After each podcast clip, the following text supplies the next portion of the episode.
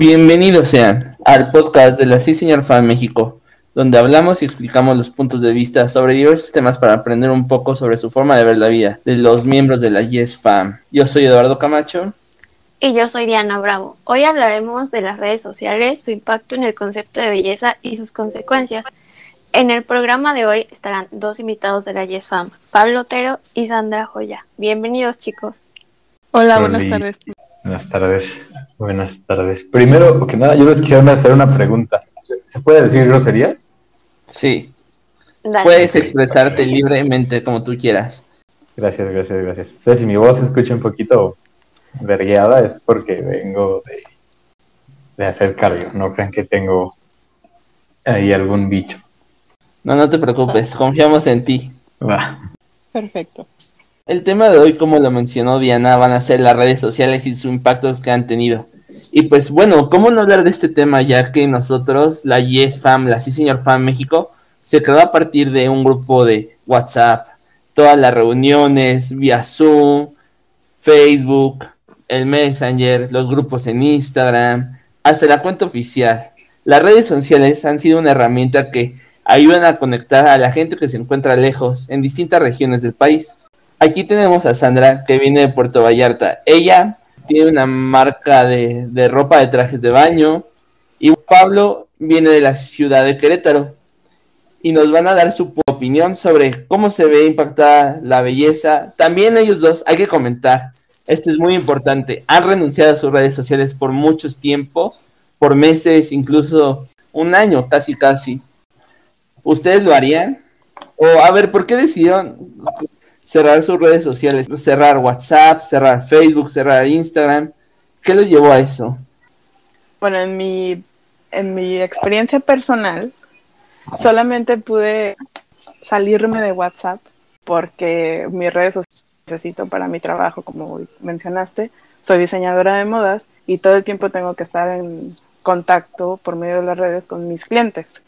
Pero cuando inició la pandemia, tuve un, un punto como de hartazgo, información que se compartía y mucha de ella era muy sin fuentes, muy esporádica, se, como que la gente realmente no investigaba antes de compartir información.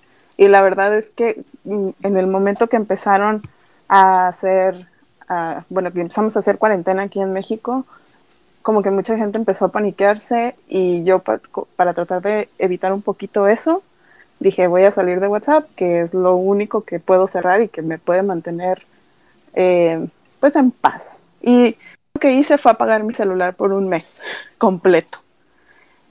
Y ya después de ese mes desinstalé la aplicación y me pasé todo un año y medio fuera de ella y la verdad es que no me hizo tanta falta. Y tú, Pablo, cuéntanos, ¿cuál fue la razón por la cual decidiste borrar desde Facebook, Instagram y tus redes sociales? Eh, bueno, pues ya a diferencia de Sandra, nunca, nunca he dejado de usar WhatsApp. Yo creo que después de no tener redes sociales, eh, he usado WhatsApp muchísimo más. Yo borré mi Instagram hace más o menos seis meses y mi Facebook hace un año. Eh, y pues yo decidí salirme de, de, redes sociales también en la pandemia, pero porque me di cuenta de que yo le estaba dando importancia a la atención que recibía en redes sociales, ¿no? Eh, a lo mejor si subí una foto y tenía N cantidad de likes, me sentía bien. Si después subí otra foto y tenía menos, pues no, no me sentía muy bien. Lo mismo con algún meme o algo. Y me di cuenta de que yo empecé a, a ponerle mucho, mucho peso a eso, a darle mucho de mi valor. Si subía yo un meme y tenía menos reacciones que la vez pasada, yo pensaba, bueno, a lo mejor ya no soy chistoso, ¿no? No sé. Y, yo sentí que le estaba dando mucho, mucho peso en, cosas que son muy importantes para mi salud mental. Entonces decidí dejar de usarlo. Y bueno, eso y también que la, que la verdad había mucha gente con la que interactuaba en redes sociales, o, más que interactuar con ellos, veía yo qué cosas publicaban o estaba en cierta forma al tanto de sus vidas, que era gente que la verdad no, no me daba nada de valor y a lo mejor pues hasta me molestaba, ¿no? A veces viendo sus opiniones o cosas así. Entonces, borrando mis redes sociales, eh, he reducido mi contacto con la gente con la que interactúo a la gente que, con la que de verdad me importa interactuar, ¿no? La gente que... Pues sí, que me importa, que yo sé que es gente que, me importa, que le importo, que nos aportamos mutuamente algo, algo de valor y pues también no he dejado de usar WhatsApp porque pues ya en WhatsApp se elimina esta cuestión que a mí no me gustaba de las redes sociales de recibir o no recibir atención y, cómo me impactaba eso. Pues sí, básicamente es por eso, yo creo que es más por, por cómo estaba afectando mi, mi percepción de mí mismo. Pues sí, ese es un tema muy curioso. Ustedes no se han dado cuenta que siempre el humano cuando está viendo la computadora o la pantalla, siempre observa hacia la derecha y hacia arriba. Y últimamente esto que menciona Pablo ha influido mucho en los jóvenes, en los adolescentes, ya que antes cuando uno era adolescente podía ver, no, pues sabes que son populares y todo. Ahora la popularidad ya se está midiendo, ya es una métrica en las redes sociales. Vemos que a tal persona lo siguen tantas personas, cuántos me gustan. El corazoncito de Instagram antes se encontraba en la parte de abajo, ahora se encuentra en la esquina superior derecha lo cual nos hace que verlo inmediatamente y decir, ¿por qué nadie me está dando like? ¿Por qué? Y eso puede transformar muchos trastornos mentales, desde depresión, ansiedad, y está cañón. Y hablando sobre eso, tú estás muy metida en lo que es diseño de modas, trajes de baño.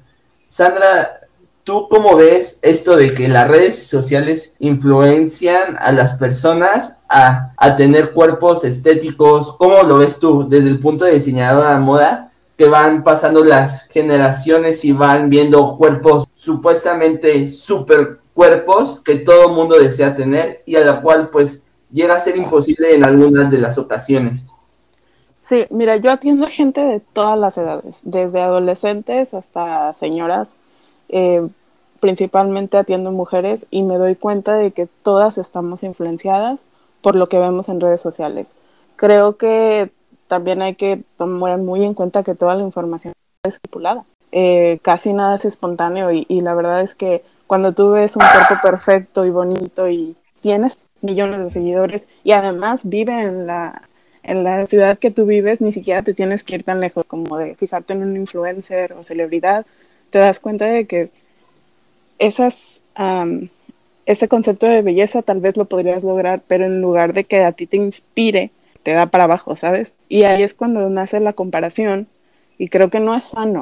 Eh, me he dado cuenta que, por ejemplo, le dan mucha responsabilidad a su traje de baño y me da hasta un poquito de risa porque es una prenda que está hecha para que te exponga, pero vienen conmigo con seguridades y que no les gusta sus brazos o tienen una cicatriz que quieren cubrir y te das cuenta de que hasta la chica más guapa y más eh, estilizada tiene sus inseguridades. Creo que yo he aprendido a manejarlo de manera empática, eh, he, aprendido a hablar con ellas de manera que, por ejemplo, hago muchos bikinis personalizados, ¿no? Siempre esto es la mejor opción para ellas y para, pues, para su tipo de cuerpo, pero no me gusta esto, entonces trato de hablar con ellas de una manera que no les pueda afectar. Les doy la mejor opción para que eh, luzcan como ellas quieran y todo, pero siempre hay un comentario que, ay, es que esto se lo vi puesto a tal chava, a tal influencer y me quiero ver así. Entonces hacemos el trabajo y a la hora de que las veo que postean la foto con el traje de baño puesto, me doy cuenta de que hay mucha influencia de todo lo que ven, hasta la pose que hacen, el mensaje que escriben, todo lo que, lo que postean tiene que ver con lo que ya vieron antes. Y la verdad me da un poquito a veces como, como que me mueve un poco el piso de saber que están tan influenciadas y que podrían ser más auténticas y que tienen todo para ser las más chingonas, pero deciden enfocarse mucho en lo que a otros les funcionó para tener likes y seguidores y validez. Está difícil ver eso, sobre todo a chavitas de 20. Eh, yo, la verdad, pues ya estoy más grande, tengo 32 años y ya no me afecta tanto como a ellas, pero sí trato de que también mi contenido sea empático y que también sea un mensaje positivo de, oye, tú puedes usar lo que tú quieras, tú puedes sentirte bien en tu propia piel y tener las mismas oportunidades de destacar que cualquier otra persona. Entonces creo que tratar, bueno, nosotros que tenemos marcas o, o que somos diseñadores, tenemos esa responsabilidad de cuidar mucho todo lo que subimos a nuestras redes y pues cómo lo comunicamos. Que eso está muy chido, yo quiero hacer, a lo mejor Sandra no se va a hacer un, no se va a hacer promoción porque es modesta, pero yo sí le voy a hacer promoción a la joya Beachwear, que desde que empecé a, empecé a seguir a Sandra cuando nos conocimos en sus redes, y me hace muy chido que las redes de su, de su marca de trajes de baño, siento que son publicaciones muy honestas, ¿no? O sea, son fotos que no se ven, eh, pues como menciona ella, ¿no? O sea, son fotos que no están editadas como para alcanzar ciertos estándares de belleza y pues, eso está muy chido de, parte de Sandra y creo que sí, exacto, es importantísimo, ¿no? Sí, gracias. La verdad es que cuido mucho el colaborar con chavas que locales, ¿no? Eh, cualquiera que se me acerque que diga, yo quiero salir en tus fotos, lo hacemos. Una de mis, de mis modelos del 2019 es una chava súper estilizadita, alta, flaquita, bonita, pero tiene un problema, bueno, ella lo ve como un problema, que tiene la mandíbula muy marcada, muy fuerte, y a la, como que ya se me estaba echando para atrás el día de las fotos y le dije, no, mira, la fotógrafa va a sacar tu mejor lado, tú siéntete segura, entonces como que en esas sesiones trato de hacerla de mediadora para que ellas se sientan cómodas, porque hablar de tu cuerpo y mostrar tu cuerpo en las redes no es cualquier cosa, realmente eh, todos somos conscientes de que tal vez tenemos un defecto o algo que tú ves como un defecto y siempre vas a tenerlo en in the back of your mind y no vas a estar cómoda. Entonces yo trato de hablarles de esa manera de, no, mira, yo... Y, otra cosa que no me gusta hacer es como salir yo en las fotos, ¿no? Porque muchos diseñadores lo hacen. Pero quiero que sepan que estoy diseñando para la gente, para ustedes, no simplemente lo que a mí me gusta y lo que a mí me va. Creo que es muy importante celebrar todos los cuerpos y decirles, mira, como esta chava petit puede salir en mis fotos también esta otra que está ya XL o lo que sea. Y es que sí, o sea, justo como dices tú, eh, pues no es cualquier cosa, ¿no? Enseñar el, el cuerpo, yo creo que, pues justamente, y, más siendo trajes de baño, ¿no? Enseñar el cuerpo siento que es un acto súper vulnerable. Eh, y, y, creo que también, o sea, a veces da, pues pueden dar diferentes, pues, pueden darnos malas ideas cuando vemos otra vez estos estándares inalcanzables y sabemos, sabemos que de todas formas se están poniendo en una situación vulnerable, pero piensas, no, no sé si las palabras, si, mis palabras son eh, las adecuadas, pero, o sea, es que compara su, su estado de vulnerabilidad con el mío. O sea, cuando vemos como todas estas personas, yo digo, no, pues a lo mejor este, este chavo que tiene un cuerpo de escultura griega se siente eh, inseguro sobre su mandíbula. Y dices, ah, órale, pues, de todas maneras el cuerpo de escultura griega, ¿no? O sea, ¿qué, me esperará a mí? Que, que no solo tengo la misma mandíbula, sino que tengo, sino que le saco 10% de grasa corporal. Eh, entonces, pues sí, yo creo que es, muy, muy, muy importante, ¿no? Eso, que podamos ver representación y cuerpos de verdad. Sí, pues es que toda la gente tiene inseguridades, nada más que no todos lo comparten. Y ahí es cuando te das cuenta de que, bueno, yo de este lado sí me doy cuenta de que es, es difícil, ¿no? Eh, y a veces ni siquiera es solamente un, un este, problema de belleza o de estética, también hay muchas cosas a las que aspiras como estilo de vida, las habilidades, ahorita los tutoriales parecen magia, pero mucha gente lo sigue y se frustra porque no, no te queda igual lo que sea que estés haciendo, maquillaje, cocina, ¿sabes? Como que eso también te da un sentido de, ay, soy un inútil, no puedo hacer lo mismo. No es cierto, o sea, tus habilidades son diferentes. Tal vez tú puedes dibujar, tal vez tú puedes tocar un instrumento y la otra persona no.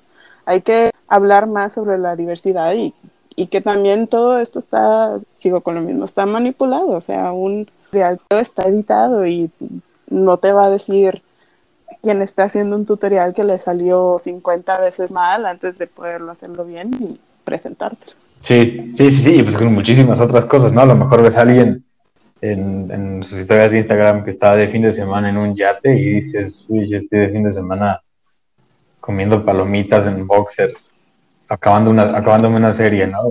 ¿por qué no puedo tener una vida tan divertida? Pero pues sí, no sabes que a lo mejor este fin de semana es uno de 20. Y pues que no todo, no todo el día es, es como lo que vemos en redes sociales.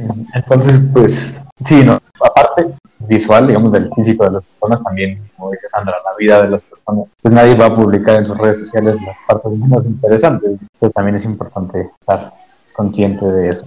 Hablando esto de la salud mental es súper importante ya que cada día de información que recibimos, pues la mayoría de gente lo que hace es despertar y agarrar el teléfono.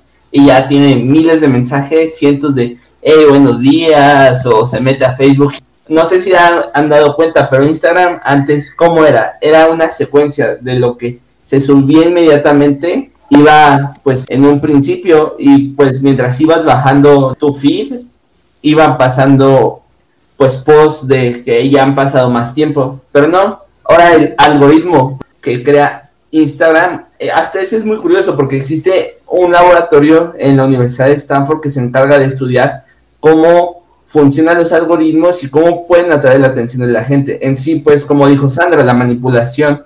Y estamos viendo que esa manipulación se va, esos talentos que salen de la universidad, que hacen su PhD, se van a, a empresas como Google, Facebook, Twitter, Instagram, Snapchat, y comienzan a, a trabajar con ellos. Y el algoritmo de Instagram ahora está funcionando de la manera de que te va a mostrar los hashtags que tú sigues, los trending topics que tú sigues y las publicaciones con más like, porque ya se sabe que y se ha estudiado que las empresas se dieron cuenta que pueden atener tu atención por medio de lo que es la observación de tu uso de internet, qué es lo que ves más, qué es lo que te gusta, cuando le das like a una publicación. Y pues de eso quería hablar contigo, Pablo. Principalmente me acuerdo mucho que mencionabas lo, la salud mental. ¿Tú ¿Qué ves o qué opinas sobre la salud mental en estos días con la pandemia? Pues nos las vivimos en el teléfono, pegados a una red social, contestando mensajes. Sí, ok, pues mira, justo por esa venita de, cómo nos afecta la salud mental y de la manipulación, como mencionabas, eh, eh, por ahí tengo mucha información. Estaba viendo en un video que no recuerdo la fuente, de los colores de las notificaciones, que si te fijas todas las redes sociales nos dan las notificaciones en color rojo. Eh, y, el color rojo nosotros estamos predispuestos a ponerle atención o a, buscarlo en la naturaleza porque somos cazadores. Pues el, color rojo era un color a, tener presente, ¿no? Podía significar animales venenosos.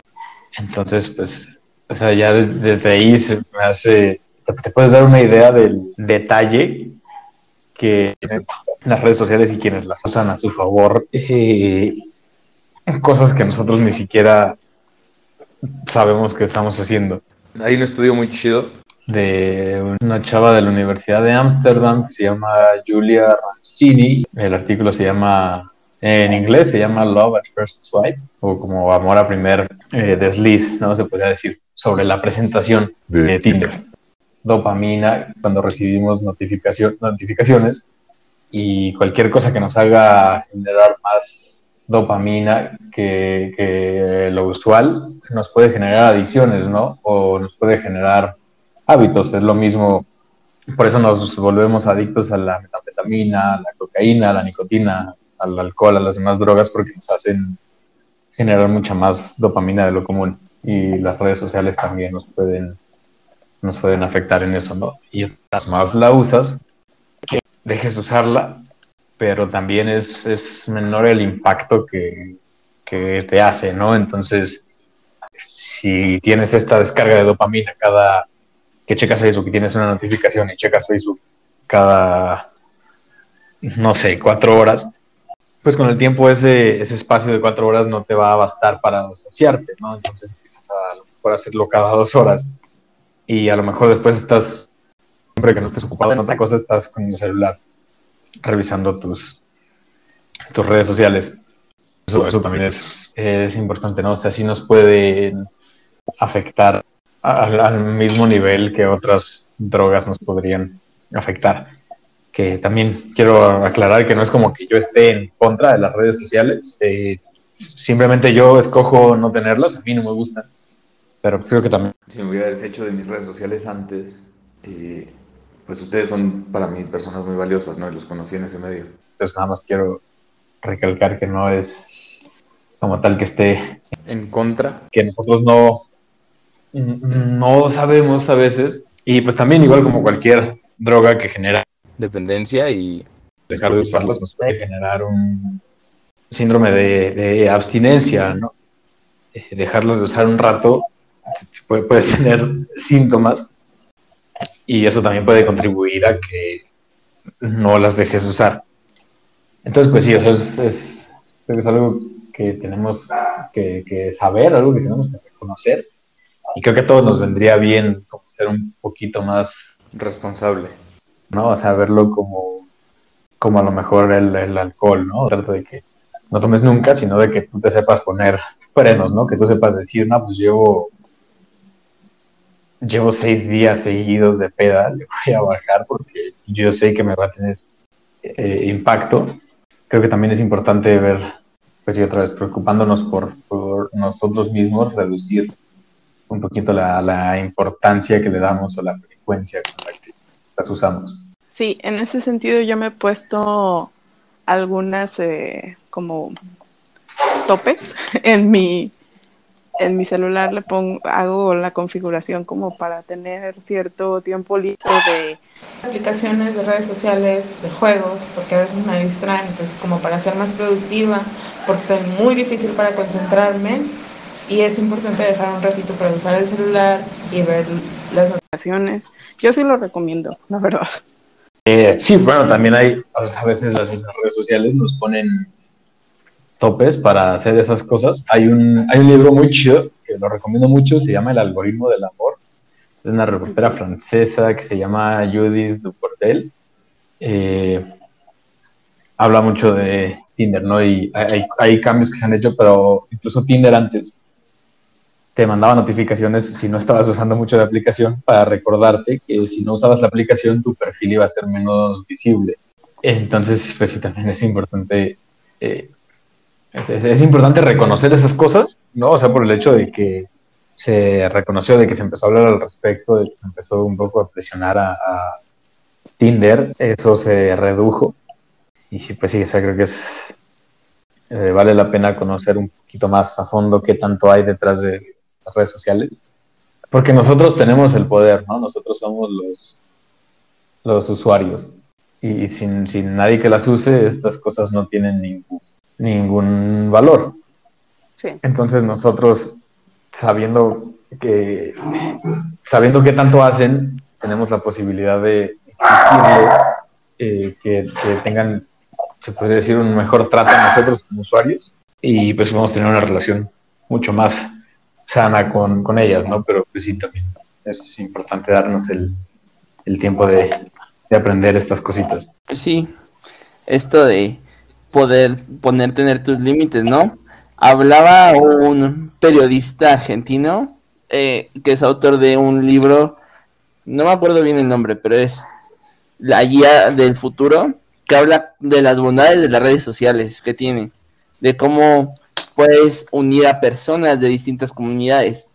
Tal es el caso de Yestory. Existe la gran, inmensa comunidad de hoy en día, pero también sacó un libro después diciendo sobre los errores de tener estas redes sociales tan pegadas y cómo pues vemos a niños de un año o dos con su iPad mientras sus papás trabajan en restaurantes, en aeropuertos o incluso en el carro, los ves jugando con el iPad.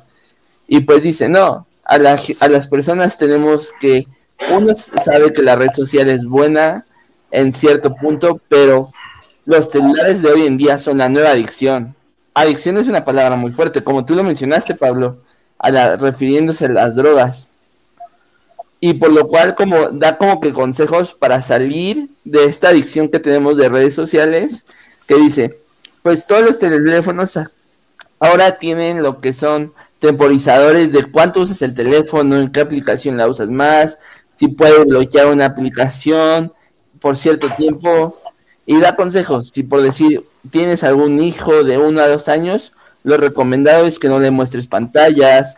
A los cuatro o cinco años que le muestres la pantalla, pero por una hora, pero todos con un sentido que tú vayas seleccionando lo que veas, que sea contenido de calidad, porque eso abunda mucho en las redes. Contenido que no aporta a la sociedad, pero sí ayuda a que la gente no esté tan cansada de su día de, del arduo trabajo que hace y los hace relajarse.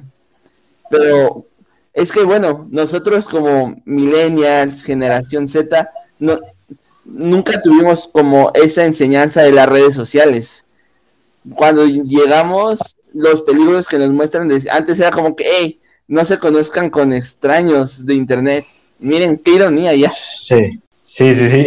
O sea, yo, yo he recibido extraños de internet en mi casa. He visto con extraños de internet, creo que todos nosotros aquí, ¿no? Y eh, pues no, no, no es como que esté diciendo un consejo a quien escuche esto, que, que un consejo es que se aviente con extraños de internet, porque no me quiero meter en problemas, pero por lo menos en nuestro caso, en, nuestro, en nuestra situación muy particular, solo ha tenido buenas consecuencias, ¿no?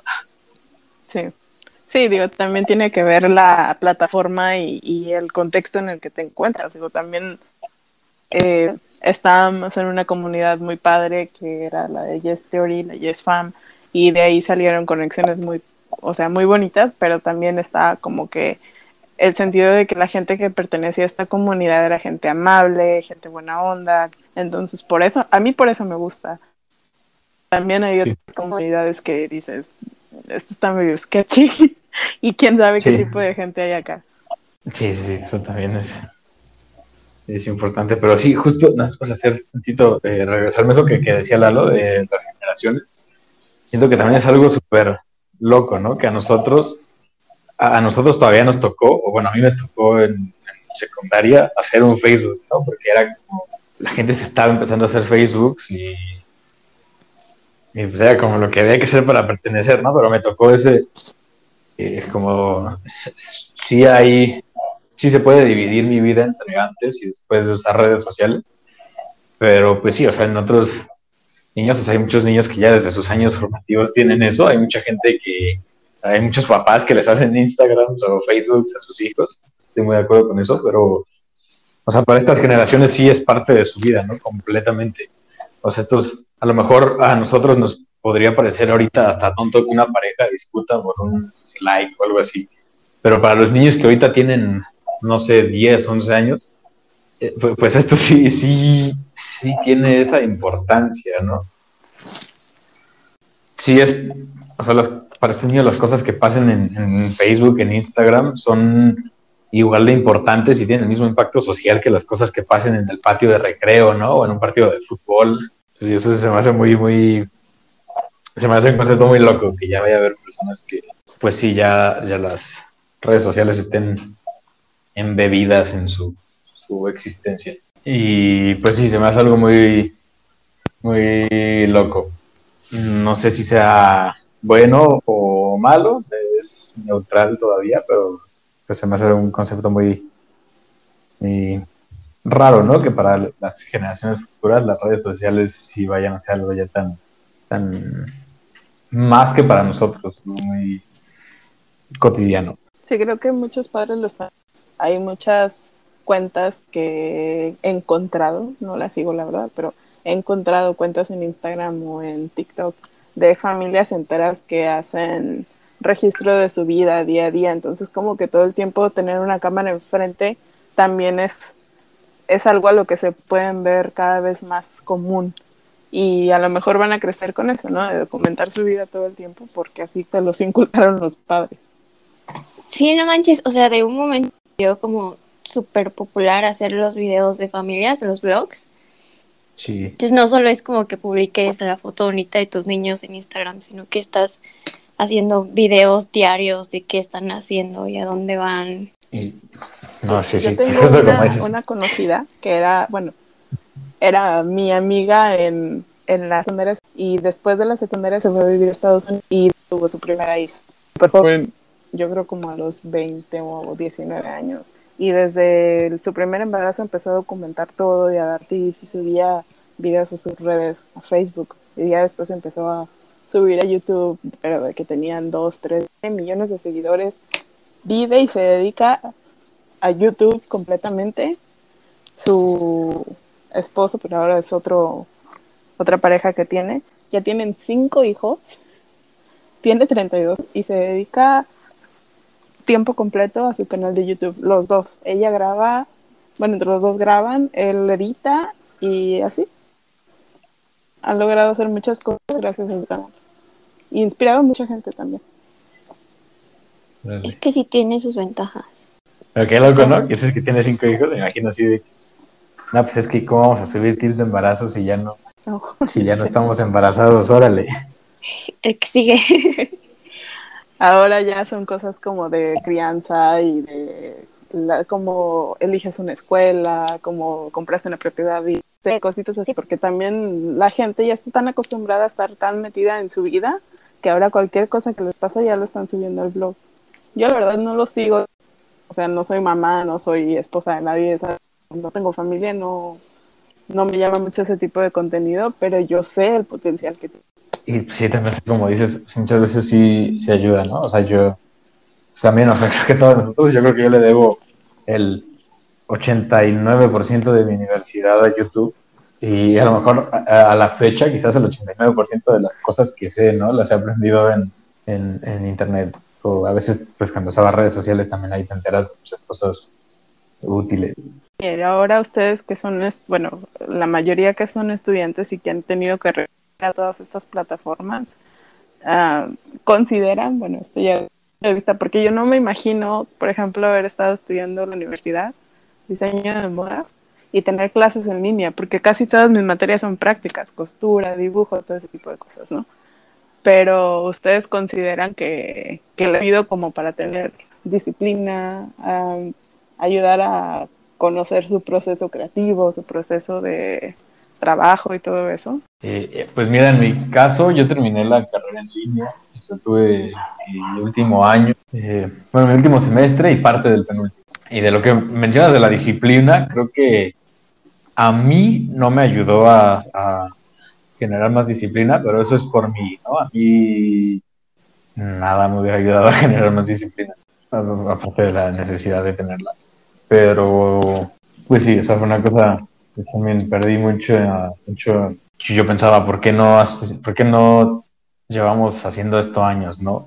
Creo que yo en un semestre tenía una materia de, que era, era 100% teórica y la tenía de 9 a 10 de la noche. Y yo salía de mis otras clases a las, como a las 2 de la tarde. Entonces me desocupaba a las 2 de la tarde y tenía que regresar a la escuela nada más de 9 a 10 a una clase. Y cuando empezó todo esto de, la clase las clases en línea, yo pensaba, bueno, si no hubieran sido las clases en... Si, las clases que no tienen que ser prácticas se pudieran tomar de esta manera, pues me hubiera ahorrado muchos, muchas horas de transporte, me hubiera ahorrado mucho salir de noche y muchos problemas en, en general si pudiera ser así. Yo también concuerdo con lo de la hora, porque pues no sé, como mujer te da más miedo terminar todas tus clases a las 10 de la noche y tener que irte caminando a tu casita o tomar el transporte. Es por esa parte, pues está chido. Pero a mí me cuesta mucho trabajo concentrarme. O estoy en mi teléfono o estoy, igual como decíamos, en, en mis redes sociales, porque son muy adictivas. Y pues por esa parte a mí no me gustan las clases en línea. Y que, pues, o sea, te quitan toda esa parte socializar con tus amiguitos o hacer los equipos, porque por lo menos en mis clases, o en la mayoría de mis clases, cuando hacemos equipos en los breakout rooms, en Zoom, nadie habla, o sea, o sea, los equipos son una tontería en las clases en línea, o sea, no, no pasa nada. Y pues, o sea, a mí, como decía, o sea, disciplina cero, o sea, mi horario está horrible. Pues sí, yo, siento que las clases, o puedes tener un parteaguas dependiendo de tu carrera, ya que si eres una carrera práctica, bueno, en mi caso que estudio biología marina y tengo que hacer prácticas en campo y estar encerrados, pues quita esa emoción de aprender de, de manera empírica, conocer lo que haces en el medio, trabajándolo, explicándolo, consejos que te da pues la naturaleza. Pero en alguna manera también tiene sus beneficios. El simple hecho de que puedas estudiar de donde seas, eso abre la puerta de oportunidad a gente que esté en otro lado del país eh, estudiando la carrera que le gusta o algo que no había en su localidad. Eso es algo que pues como las redes sociales acerca a la gente, las une.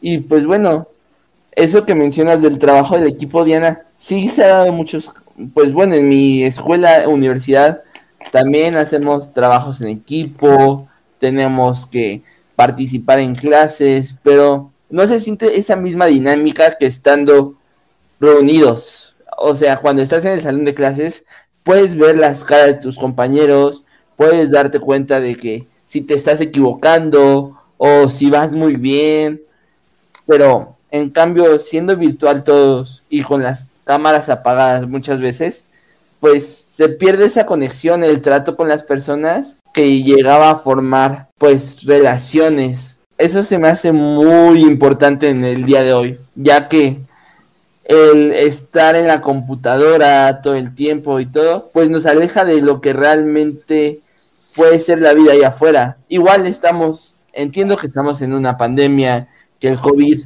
es la causante de toda esta separación y que pues las redes sociales, las clases en línea, Meet, Zoom, Classroom, ayudan a unirse, pero la verdadera unión que se creaba el, eh, estando físico es algo que pues se va a tener que adaptar, pues las tecnologías que están surgiendo ahora mm, van, han cambiado esto. Es como una nueva revolución tecnológica.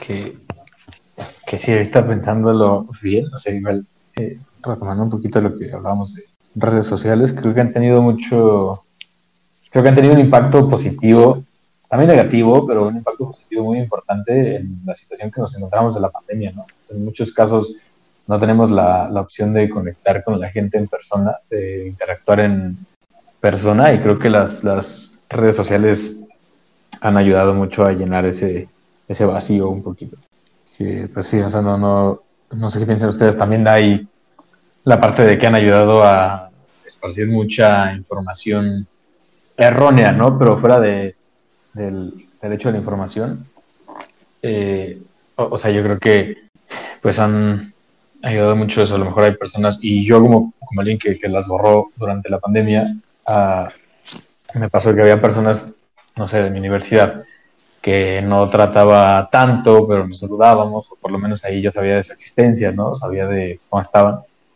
Eh, cuando, cuando empieza la cuarentena y no tengo esa opción de verlos en persona y saber cómo están, eh, pues tengo, tengo Facebook, tengo Instagram, tengo WhatsApp para, para enterarme de estas cosas, pero el momento de cerrarlas, ya me quedé yo con muchas personas que pues a lo mejor nunca voy a volver a ver, ¿no? la última interacción que tuve con esas personas fue de verdad la última. Creo que también han, jugado un papel muy importante en no, desaparecer ahorita que, no tenemos la opción de estar en, en persona con los demás. Sí, estas conexiones que se crean.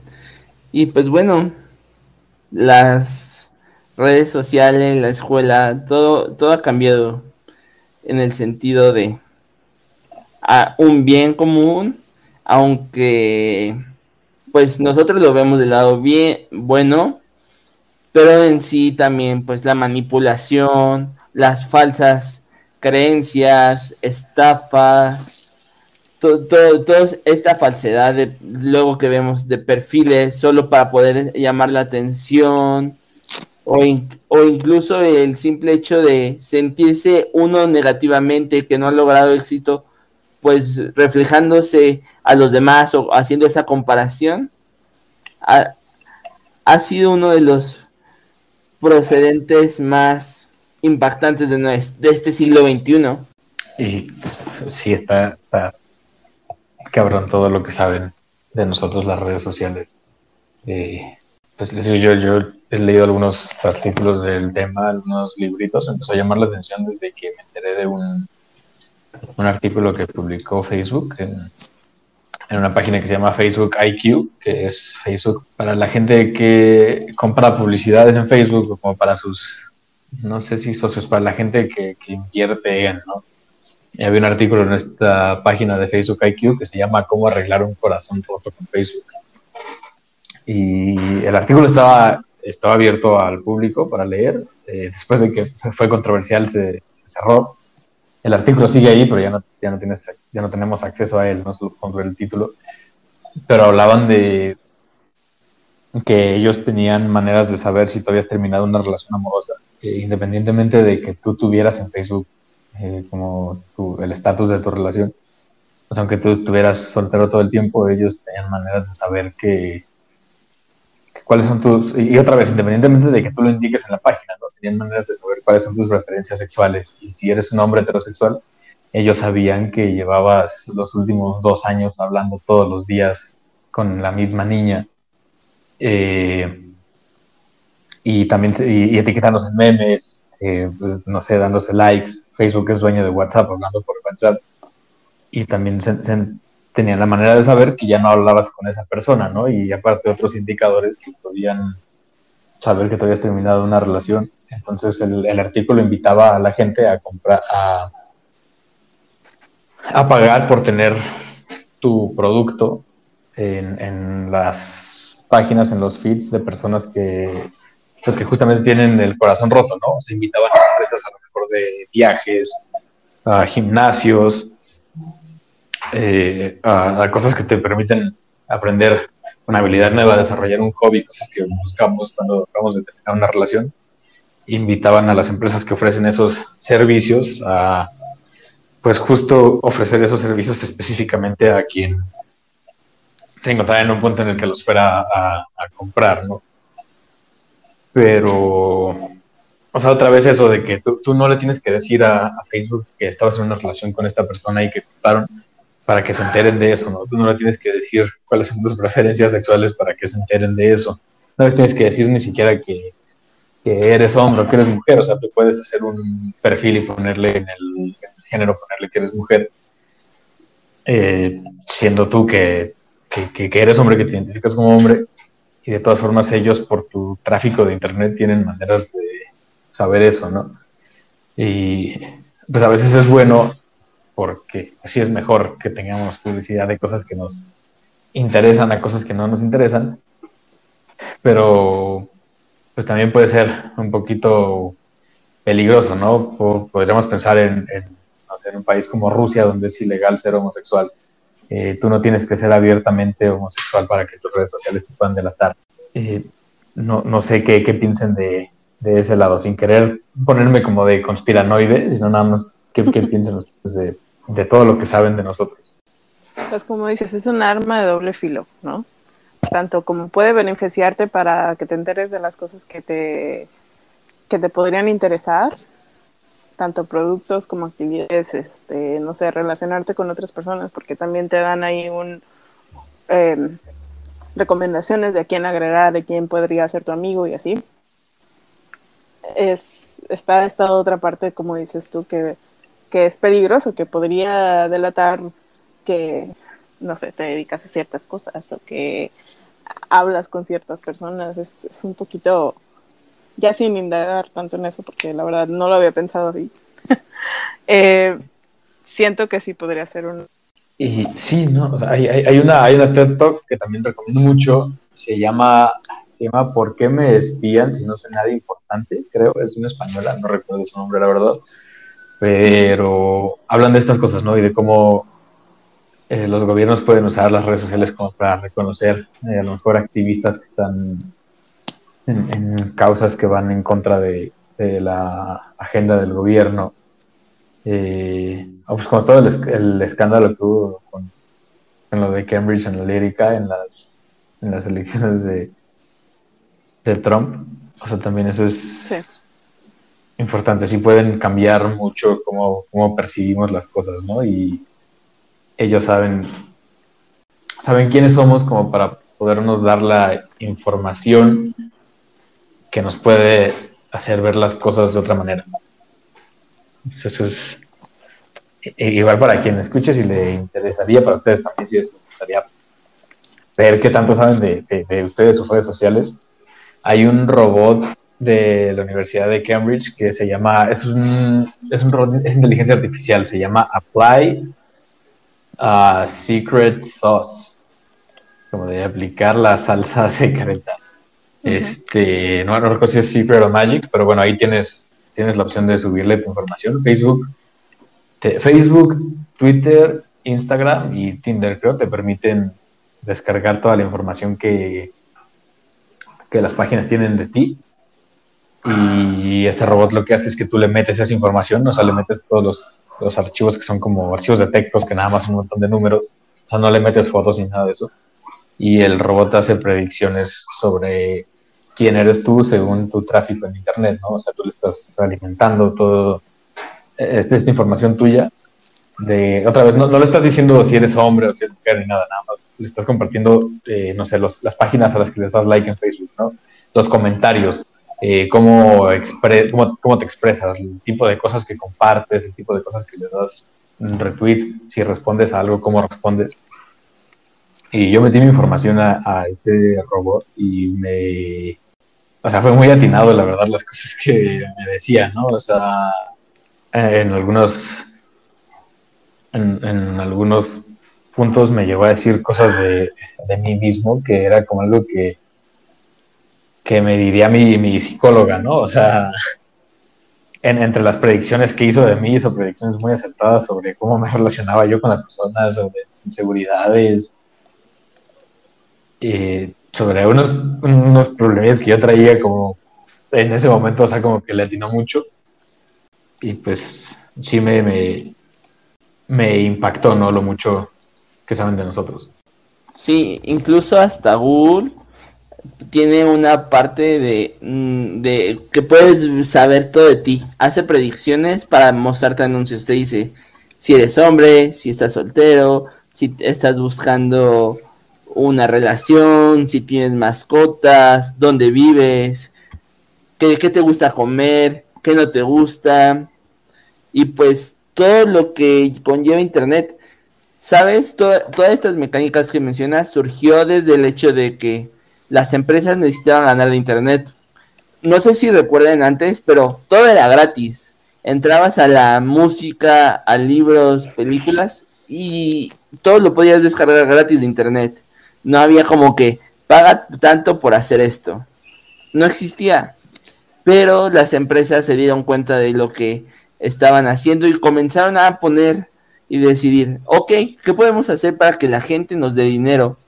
Y comenzaban a, a poner costos por las cosas y se dieron cuenta que aunque pusieran costos, la gente lo iba a piratear, iba a sacar de manera ilegal sus obras, lo cual conllevó a que dijeron, pues bueno, hay que comenzar de distinta manera y comenzaron a introducir lo que son las publicidades.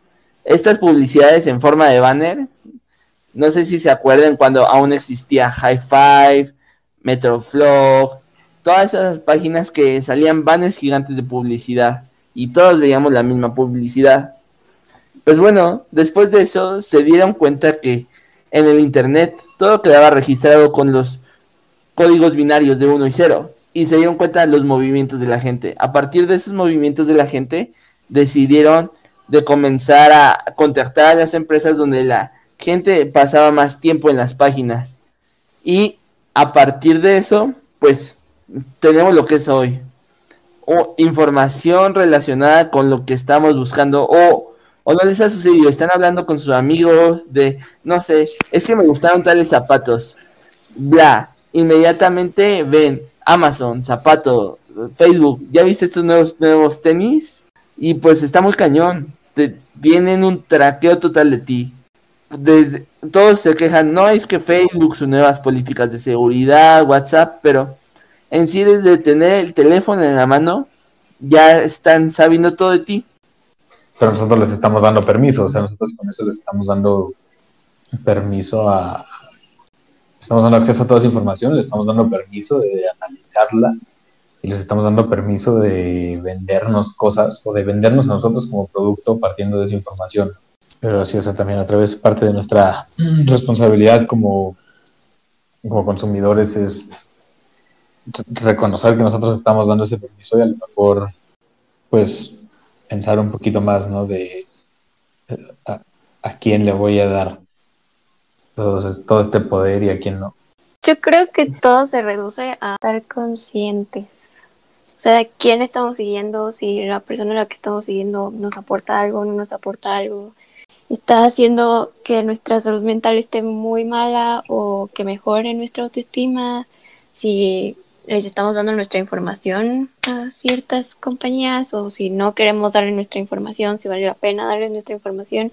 O todo es como estar consciente de qué estás haciendo, de buscar otras fuentes, por ejemplo, en, con las noticias y así, seguir diferentes partidos en lugar de pues solo lo que te gusta, ¿no? Entonces, digo que todo es conciencia, ver qué estás haciendo, qué estás viendo, qué estás usando. Sí, pues justo justo como dices, ser más consciente de cómo las usamos, ¿no? Porque, pues, nos puede afectar mucho más de lo que nos, imaginamos, o nos puede impactar mucho más de lo que nos imaginamos. Entonces creo que es una práctica que, valdría la pena que todos tuviéramos, ¿no? O sea, verlo como, como cualquier otra cosa que, que vemos, ¿no? A lo mejor sabemos que igual y no no es lo mejor del mundo ir, ir al gimnasio, matarnos en el gimnasio todos los días la semana, ¿no? sabemos que conviene, vale la pena descansar, ¿no? Otra vez con lo que decía del alcohol, sabemos que vale la pena, eh, pues no, no tenerlo como hábito.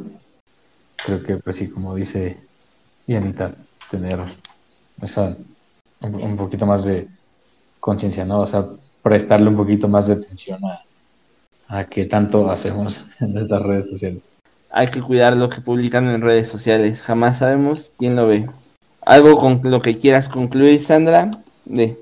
Pues sí, creo que, que sí de, tu, de la conciencia que tienes que tener a la hora de usar tus redes sociales. Eh, hay que tener responsabilidad de, de lo que tú subes, que tú compartes y cómo lo haces. Aunque tú crees que no es importante, ves que tal vez nadie está poniendo atención, si puedes llegar a una persona de manera positiva, está bien. Creo que siempre, siempre hay que tener muy en cuenta todo lo que y cómo lo haces. Pablo, ¿alguna conclusión del tema que quieras compartirnos?